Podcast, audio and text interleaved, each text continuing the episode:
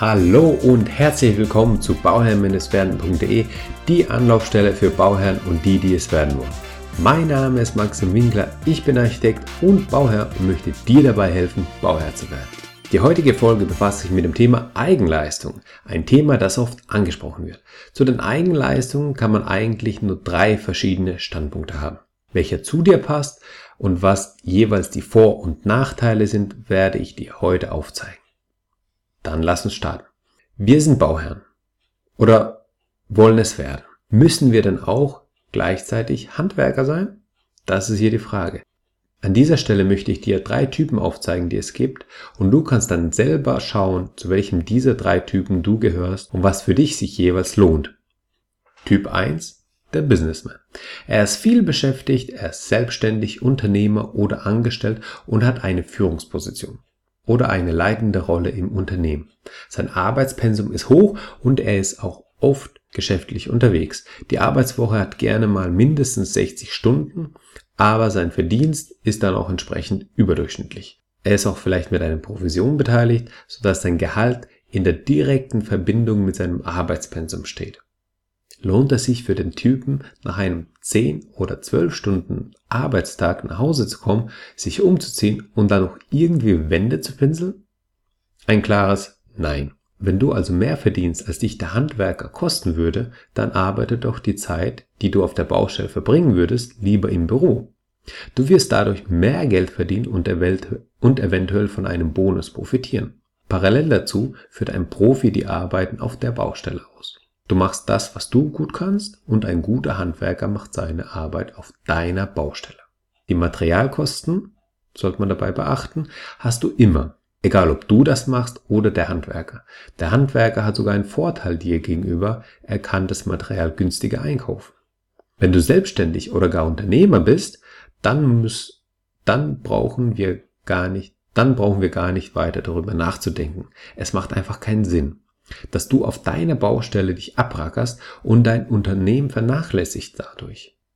Es ist für dich dann auf jeden Fall viel besser, wenn du deine Zeit und deine Energie in dein Unternehmen steckst, damit es weiter wächst und mehr Gewinn erwirtschaften kann. Wodurch du natürlich profitierst. Du sollst dich lieber darauf konzentrieren, was du sehr gut kannst und dein Unternehmen gehört sicherlich dazu.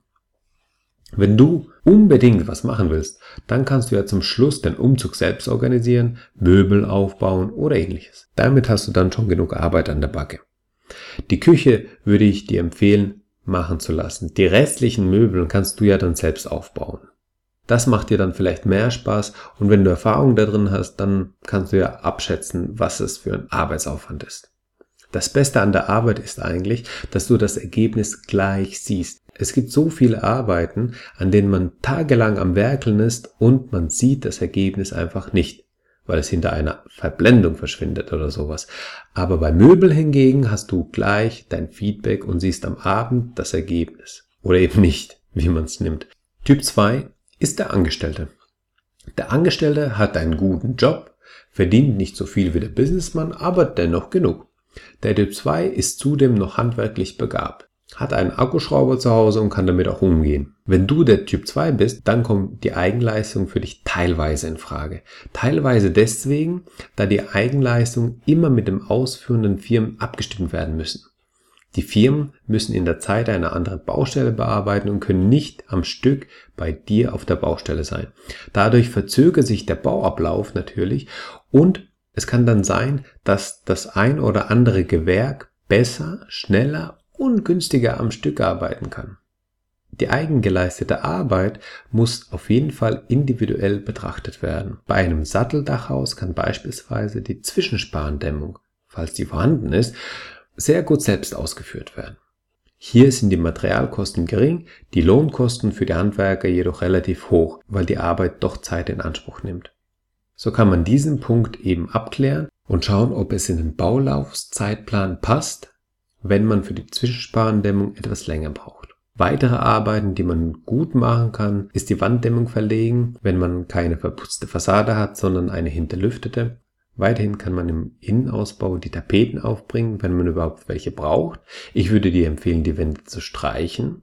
Tapeten bringt man heutzutage nicht mehr an, da kann man sich einen Arbeitssprit sparen, da man die Tapeten anbringen muss und auch nochmal streichen. Wenn einem das Streichen liegt, kann man auch die Decke und die Wände streichen. Das macht durchaus Sinn, aber wirklich nur, wenn es einem liegt. Ich kenne ein paar Leute, die können es einfach nicht. Man sieht es einfach. Was man im Einzelfall anschauen kann, ist, ob du es dir zutrauen kannst, die Innentüren einzubauen. Es ist relativ einfach, wenn man weiß, wie es geht und wenn man schon mal gemacht hat. Wenn man da keine Erfahrung hat, so kann man in einem Keller starten, falls vorhanden. Und wenn man dann im Wohnbereich angekommen ist, hat man schon genug Erfahrung, um die Türen vernünftig einzubauen. Typ 3. Der Handwerker. Der Typ 3 ist ein Angestellter, der nicht in einer führenden Position ist. Er ist in einem ordentlichen Angestelltenverhältnis und hat eine 40-Stunden-Woche. Im Idealfall hat Typ 3 eine handwerkliche Ausbildung oder arbeitet in einem Handwerksbetrieb. Er kann auch vielleicht gewisses Fachwerkzeug abends mit nach Hause nehmen. Da kann man mit dem Chef drüber reden, aber meistens ist das in Ordnung, dass man das Werkzeug auch privat nutzen kann. Ist er aber nicht in einem Handwerksbetrieb, so ist er aber sehr handwerklich begabt und hat bereits viel Erfahrung mit dem Handwerk. Dieser Typ wird also auch abends nicht zu müde zum Handwerken. Er tankt damit Energie auf, weil es ein Hobby ist. Bei dieser Tätigkeit verfliegt die Zeit wie im Flug und der Handwerker geht voll auf.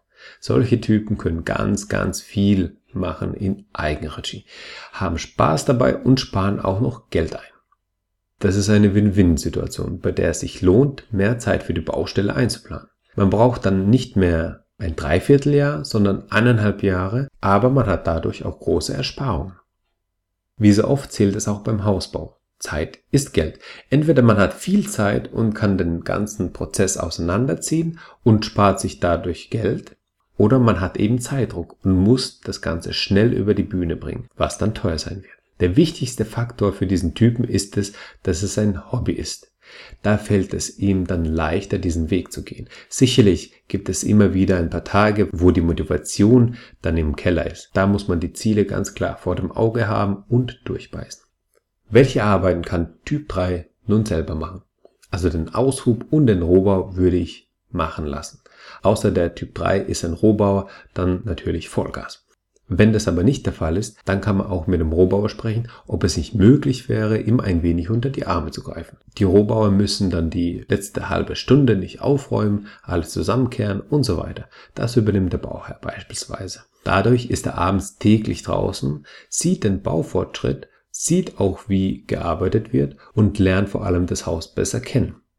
Es macht nämlich einen enormen Unterschied, ob man sich das Haus einfach nur fünf Minuten abends anschaut oder ob man dort eine halbe Stunde verbringt und das Haus auch richtig kennt danach.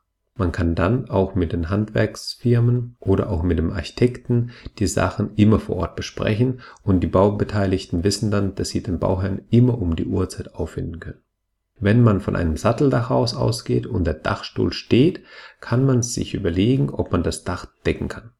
Wenn man Typ 3 ist, dann kennt man auch weitere Leute, die aus dem gleichen Holz geschnitzt sind. Wenn dann ein Dachdecker dabei ist, dann kann man bereits ganz gut zu zweit das Dach eindecken. Ist das Dach dann auch einmal dicht, dann kann sich der Typ 3 mal so richtig austoben.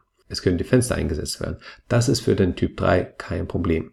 Die großen, schweren, zwei Meter breiten Terrassenschiebetüren kann man dann doch lieber machen lassen. Aber die anderen gehen schon alleine. Die Hauseingangstür würde ich auch machen lassen, vor allem wenn da noch Technik mit dranhängt und auch um den Einbruchschutz gewährleistet zu bekommen.